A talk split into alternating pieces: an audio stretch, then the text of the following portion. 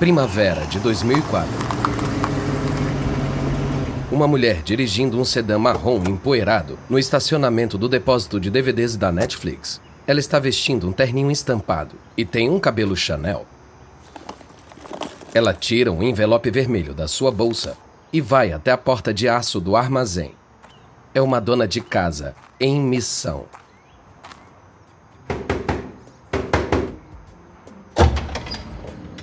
Pois não, senhora. Um homem de jeans e camiseta da Netflix coloca a cabeça para fora. Oi, eu sou cliente Netflix. É, é aqui que eu devolvo o meu filme? Tô tão ansiosa para ter o meu próximo que pensei em vir entregar eu mesma. A mulher espia ao redor do funcionário da Netflix. Ei, é daí que vem nossos filmes? Que interessante, posso ver como funciona? Eu amo Netflix, sempre comento com minhas amigas. É, aqui mesmo. Quer dar uma olhada? Quando a mulher entra, tira o celular da bolsa. Pode tirar uma foto minha com aquela máquina grande ali? Minhas amigas vão surtar. Ela aponta para a máquina de classificação de DVD. Claro, vai lá. E aí fazemos um tour pelo resto. A superfã da Netflix comenta quase tudo o que vê, tirando fotos à medida que avança. O que o guia turístico não percebe é que essa dona de casa empolgada não está agindo sozinha. Ela faz parte de uma operação maior. Ela trabalha para um cara chamado Shane Evangelist, que administra Blockbuster Online, o inimigo da Netflix. Evangelist ordenou seus amigos, sua família, seus parceiros de negócios, qualquer um, que achem um jeito de estar além das linhas inimigas. Leve nossos assinantes da Netflix a esses centros de distribuição. Diga para levarem um envelope da Netflix e fingirem que estão devolvendo um DVD. Não importa. Precisamos de informações de como organizam esse inventário e obter algumas fotos do interior desses armazéns. Depois de uma dúzia de clientes da Netflix, em todo o país, aparecem por acaso nos centros de distribuição para selfies e passeios aparentemente espontâneos. O CEO da Netflix, Reed Hastings, começa a suspeitar. Ele ordena que os armazéns parem com os passeios e retirem os letreiros da Netflix para que o público não os encontre. Como Hastings suspeitava, todas essas fotos acabaram na mesa de Shane Evangelist, na Blockbuster. Evangelist está determinado a superar a vantagem de 7 anos e a superioridade tecnológica da Netflix. E ele acha que sabe o segredo do sucesso da Netflix. Até acha que está descobrindo como os centros de distribuição e o site deles funcionam juntos. Ele desconhece totalmente o alçapão secreto da Netflix.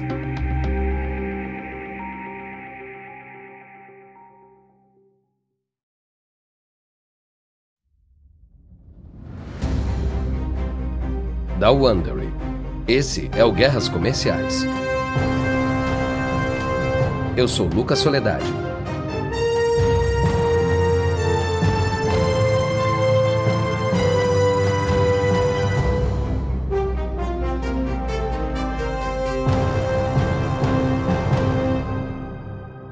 Estamos nas trincheiras, agora com Netflix e HBO. No final do último episódio, a Netflix estava olhando para o futuro, planejando assumir discretamente as redes de televisão. Mas antes que Reed Hastings e sua equipe pudessem fazer isso, ele teve que vencer a Blockbuster. E no momento, a Blockbuster estava com o pé no pescoço da Netflix. Eu sei que você está pensando, como isso aconteceu? Com a Netflix tão à frente do jogo, como a Blockbuster alcançou e ainda assim conseguiu perder? Bem, tem tudo a ver com toda a espionagem amadora ou os truques sujos que você acabou de ouvir. Evangelist pensou que estava pegando atalhos, mas, na verdade, eram becos sem saída. O plano de Shane Evangelist para Blockbuster era imitar o site principal e a distribuição da Netflix e torná-los maiores e melhores. E essa estratégia funcionou por um tempo, até que tudo virou de cabeça para baixo. E foi assim que aconteceu. Em janeiro, só alguns meses antes dos fãs da Netflix começarem a aparecer nos centros de distribuição, Shane Evangelist e Ben Cooper, chefe de marketing da Blockbuster Online, estiveram novamente no Sundance Film Festival. Veja bem, na época o Sundance era tipo uma Oktoberfest para o negócio de aluguel de DVD. Era lá que as locadoras de DVDs verificavam a concorrência Viam como estavam se saindo diante de outros caras enquanto compravam estoque para suas lojas. E eles conversaram com cineastas e chefes de estúdio na esperança de fechar negócios. Evangelist e Cooper estavam passeando por uma calçada cheia de neve e de gente quando espiaram em um restaurante lotado. No interior, passando por uma escultura de gelo, muitos cineastas, executivos de estúdio e, claro, estrelas de cinema. Eles ficaram maravilhados. Claramente isso era só para convidados. E então, eles viram o temido logotipo vermelho familiar. E Shane Evangelist da Blockbuster queria entrar. Temos que descobrir uma maneira de entrar e ver o que estão fazendo. O comprador de conteúdo da Blockbuster era um veterano em Sundance. De repente, ele assumiu o ar de autoridade. Me siga, sempre há um jeito de entrar. Eles o seguiram até os fundos do restaurante, onde um único segurança estava na porta. O comprador tentou um blefe. Sim, sou Reed Hastings, sou da Netflix. Ah, não, você não é Reed Hastings, vou chamar a polícia. Os três saíram correndo. Foi uma retirada humilhante e rápida. E um lembrete doloroso de que a Blockbuster Online não só estava atrás da Netflix, como no mundo do cinema ela era praticamente invisível. Mas às vezes, a vergonha pode ser uma força poderosa. Evangelist prometeu virar a mesa com a Netflix no próximo Festival de Sundance em 2005.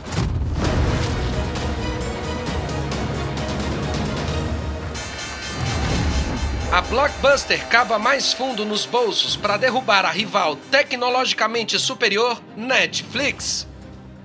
O CEO da Blockbuster, John Antioco, entregou a Evangelist 25 milhões de dólares, com ordens de fazer o que fosse necessário para derrubar a Netflix. John deu a eles seis meses para construir o site.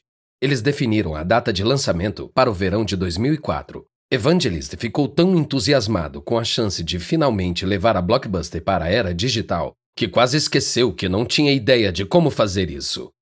Aos 28 anos, sem experiência, ele recebeu as chaves do que era basicamente uma startup de tecnologia enfrentando um rival superior com sete anos de vantagem. Esse Shane Evangelist era um cara interessante, um ex-ginasta de faculdade que ainda podia dar um salto mortal de pé. Ele comia açúcar o dia todo, biscoitos, bolinhos e refrigerante principalmente. Mas ele tinha um ímpeto inesgotável e conseguia motivar as pessoas a fazer as loucuras que ele pedia. Foi por isso que Antioco lhe deu o dinheiro e a liberdade de fazer o que quisesse. Evangelist não sabia quase nada sobre computadores ou comércio eletrônico, e a Blockbuster tinha um longo histórico de mandar mal em tecnologia. Então, não havia ninguém de dentro para ajudá-lo em seu mergulho no mundo da tecnologia. Agora, dada a enormidade do desafio, Evangelist se saiu muito bem. Mas o erro estratégico fatal foi tentar imitar apenas o que ele podia ver nos centros de distribuição e no site. Na Blockbuster, Evangelist criou uma operação de guerrilha de programadores afiados, profissionais de marketing e especialistas em operações. Eles estavam amontoados em um grande espaço arejado, com seus laptops brilhando em cima das mesas. O escritório deles ficava em uma parte decadente do centro de Dallas. Estava mobiliado com puffs, bazucas de brinquedo e uma foto de Reed Hastings colada em um alvo com os dardos acertando o nariz dele. Era uma mistura entre uma casa de fraternidade e uma ideia texana de como seria uma startup do Vale do Silício. Todos os dias, Evangelist entrava nesse refúgio de masculinidade para avaliar o progresso deles. Então, o que vocês têm para mim hoje? Ben Cooper respondeu. Estamos tentando tudo, chefe. Contratamos pessoas para se inscreverem na Netflix em vários estados. Vão nos contar sobre as mudanças no site, a rapidez que os filmes chegam lá, todas as promoções que a Netflix estiver fazendo, essas coisas. Duas dúzias de engenheiros de software foram contratados e tentavam descobrir o que fez o site da Netflix funcionar, investigando pixel por pixel e página por página. Com essa informação, eles fariam uma réplica exata, mas com as cores amarela e azul da Blockbuster. Shane Evangelist incitou sua equipe. Vocês estão indo muito bem. Estão fazendo em meses o que a Netflix demorou sete anos para fazer. E podemos agradecer a Reed Hastings por ensinar as pessoas a usarem a internet para alugar filmes. E aí faremos melhor. Embora os engenheiros pudessem replicar o site, eles não tinham ideia de como a Netflix coletava e usava os dados para transformar as pessoas em viciados em Netflix. Esses algoritmos, alimentados por dados, criaram páginas diferentes para cada assinante. E a Netflix notou quando as pessoas estavam esperando demais por seus filmes, ou não tinham nenhum filme em suas listas. Essa percepção permitiu que a Netflix corrigisse problemas quase antes que eles acontecessem, e eles poderiam se basear nisso, prever novas tendências. Infelizmente, Shane Evangelist, da Blockbuster, não tinha ideia do quanto ele não sabia. Mas o que ele suspeitava era que os assinantes da Netflix provavelmente não abandonariam um serviço popular por um blockbuster online mais desajeitado, a menos que fosse mais barato e oferecesse mais. Então ele pediu que seu gerente de operações, J.W. Kraft, garantisse que o blockbuster online fosse lançado com mais filmes do que a Netflix. Isso significa que Kraft tinha que achar mais de 20 mil títulos, praticamente todos os DVDs não pornográficos já feitos, Bom, era muito mais que não pornográfico. A Blockbuster Corporate insistiu que o serviço online tinha que manter seus valores familiares. Isso limitou muito suas opções. Kraft teve que ser franco com seu chefe. Shane, tivemos que cortar muitos títulos por causa das regras corporativas de sexo e nudez. Teremos que usar filmes sem classificação para fazer os números, mas teremos que assistir todos primeiro. Faça o que precisar, Kraft. Ajeite alguns monitores com capuz sobre eles se precisar. Caso algo apareça de surpresa, assim ninguém fica chocado. Blockbuster Online foi lançado com 25 mil títulos. Para chegar a esse número, incluiu algumas opções bastante incomuns. DVDs de fogueiras queimando em lareiras, peixes nadando em aquários e alguns filmes independentes e estrangeiros bastante amadores, uns tomates assassinos da vida. Mas neste momento, Evangelist não estava preocupado com a qualidade porque achava que poderia atrair clientes da Netflix com quantidade além de cupons para aluguel gratuito nas lojas Blockbuster. Evangelist achava que a última peça do quebra-cabeça era dissecar a rede de distribuição da Netflix. Sempre que um armazém da Netflix surgia, era um sinal que as locadoras da Blockbuster nas proximidades estavam perdendo negócios. Para trazer esses clientes de volta ao azul e amarelo, Evangelist sabia que precisava dominar a entrega noturna. Então, ele falou para Kraft: Falei com o pessoal dos Correios para ver se eles nos dariam alguma dica de como a Netflix fazia as coisas. Falaram que vamos ter que descobrir por nossa conta. Kraft descobriu a localização de duas dúzias de centros de distribuição de seu rival no blog Hacking Netflix, mas ele precisava saber o que estava acontecendo lá dentro. Foi quando ele desencadeou seu corpo de espiões amadores. O que as fotos contrabandeadas não revelaram foi que os centros de distribuição da Netflix, como seu site, tinham seus próprios cérebros. Um algoritmo especial sugava dados de clientes da Netflix e cuspia mapas a cada seis meses, mostrando para onde os centros de distribuição deveriam se mover para garantir a entrega durante a noite. Esse algoritmo encontrou as rotas de entrega mais baratas e calculou a demanda para cada DVD. Além dos chefes da Netflix, talvez houvesse só uma outra pessoa que entenderia a importância disso. Mário Sibeli, analista financeiro que cobria a Blockbuster e a Netflix, visitou o centro de distribuição da Netflix em Long Island para ver em primeira mão. Era parte de seu trabalho. Sibeli andou pelo armazém com o gerente, um ex-engenheiro aeroespacial. O homem mostrou a ele gráficos complicados com métricas de desempenho fixadas na parede. Quando voltou ao escritório, Sibeli deu seu veredicto aos seus clientes. Não há a menor chance que a Blockbuster possa fazer isso. Cibele viu o que o resto de Wall Street ignorou, algo que Shane Evangelist também não viu. Como disse Cibele, são os aspectos invisíveis do modelo de negócios da Netflix e seu longo avanço que a diferenciam da concorrência e podem permitir que a Netflix mantenha a posição de liderança no setor no futuro. Preparem-se para fazer barulho!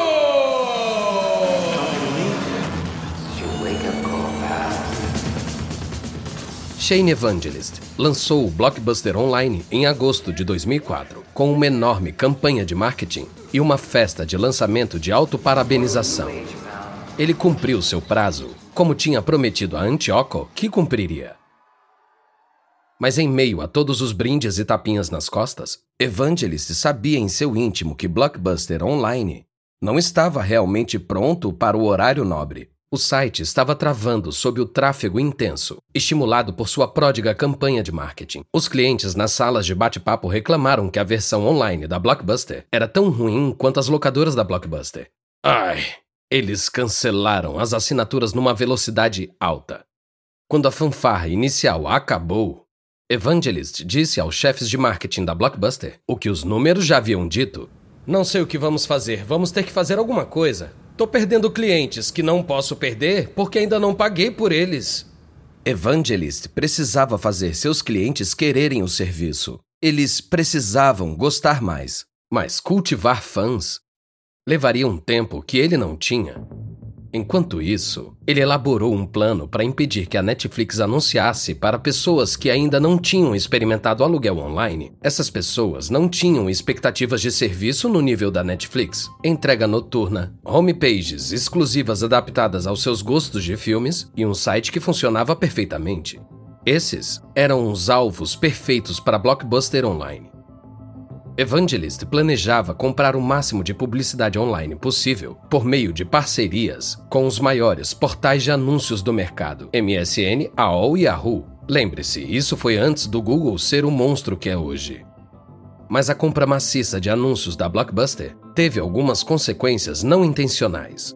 Eles conscientizaram os consumidores sobre o aluguel online, mas 70% deles se inscreveram na Netflix Antioco respondeu anunciando um grande corte de preço na Blockbuster Online. As vendas subiram rapidamente.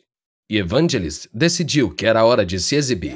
Você está só a um clique do mouse de uma maneira melhor de alugar filmes. Blockbuster Total Access. Filmes pelo correio, mais filmes pela loja por preços baixos. O anúncio do Super Bowl foi um enorme sucesso, atraindo cerca de 750 mil novos assinantes para a Blockbuster Online quase dobrando o tamanho de sua base de assinantes.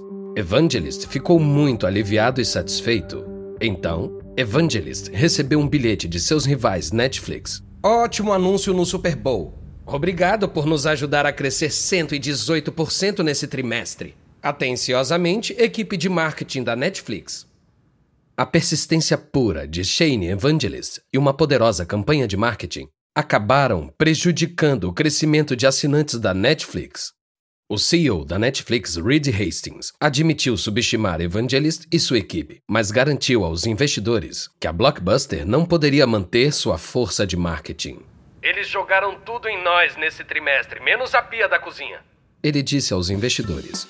Quando Hastings chegou à sede da Netflix no dia seguinte, havia uma grande caixa esperando por ele no saguão. A Blockbuster mandou um presente para ele: uma pia de cozinha.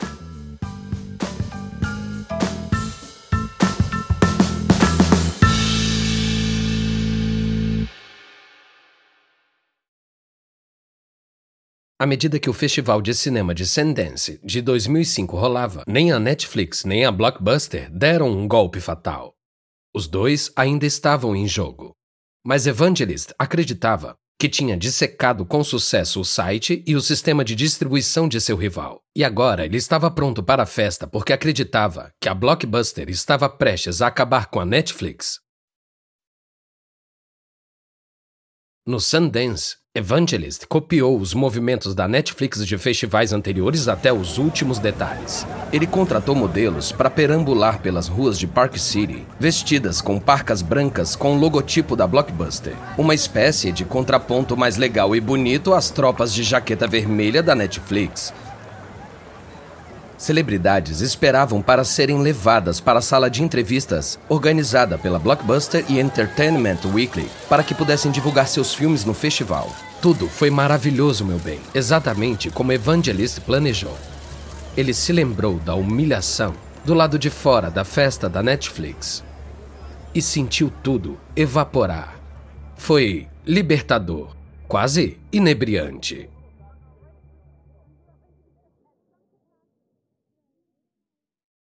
Enquanto eles dirigiam para a estreia do filme de Keanu Reeves, Impulsividade, Evangelist estava de queixo caído na limusine da empresa quando Ed Stead, da Blockbuster, avistou o CEO da Netflix, Reed Hastings, correndo pela calçada.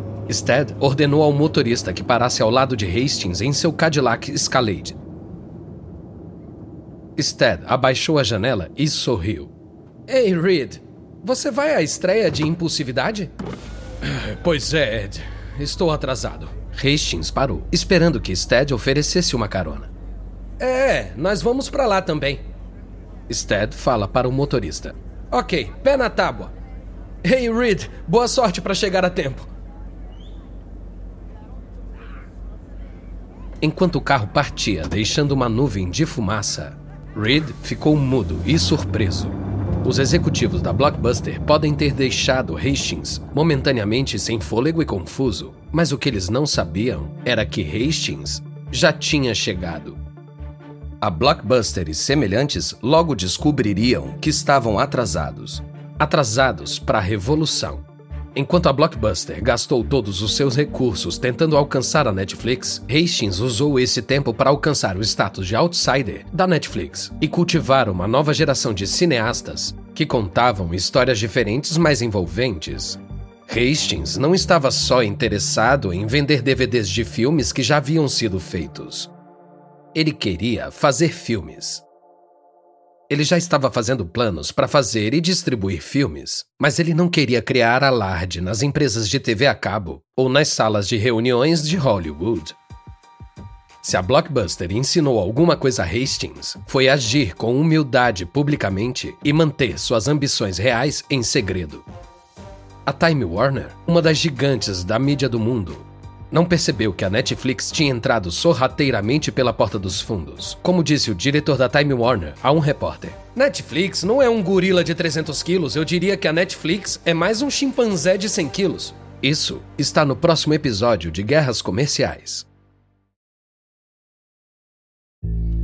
Da Wondery. Espero que tenham gostado desse episódio de Guerras Comerciais e uma breve observação sobre as conversas que você ouviu. Podemos não saber exatamente o que foi dito, mas esses diálogos são baseados nas nossas melhores pesquisas. A série Guerras Comerciais foi originalmente apresentada por David Brown. Eu sou Lucas Soledade, o apresentador. Dina Keating, autora do livro Netflixed, escreveu essa história. Karen Lowe é nossa produtora e editora sênior. Nossa editora e produtora é Jenny Lauer Beckman. Design de som original original de Jeff Schmidt e Bay Area Sound. Emily Kunkel é nossa produtora coordenadora. Nossos produtores executivos são Jessica Redburn e Marshall Lewy, criado por Hernan Lopes para Wondering.